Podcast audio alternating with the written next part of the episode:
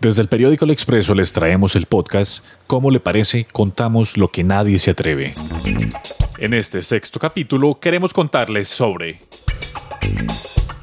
Senador Alex Flores, borracho, parrandero y maltratador.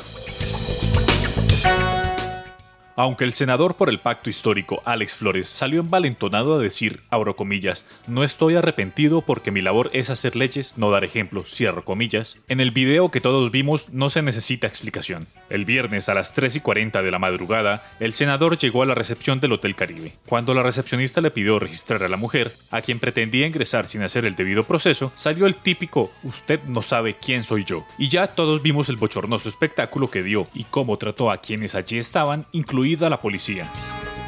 El historial de este senador no tiene desperdicio. Tiene una pérdida de investidura como concejal. Renunció cuando supo que ya había perdido la investidura, ya que el Consejo de Estado probó que tenía contrato con el Tecnológico de Antioquia siendo candidato. Tiene procesos por presunto comportamiento machista y violento contra mujeres, como la de una expareja que con historia clínica denunció presunto maltrato intrafamiliar y que abusó de ella por haberse negado a abortar, y con compañeras de trabajo a incidentes como con la representante Susana Gómez Castaño o Susana Boreal, a quien todo el país vio cuando en la campaña del entonces candidato Gustavo Petro codió agresivamente para sacarla de la tarima.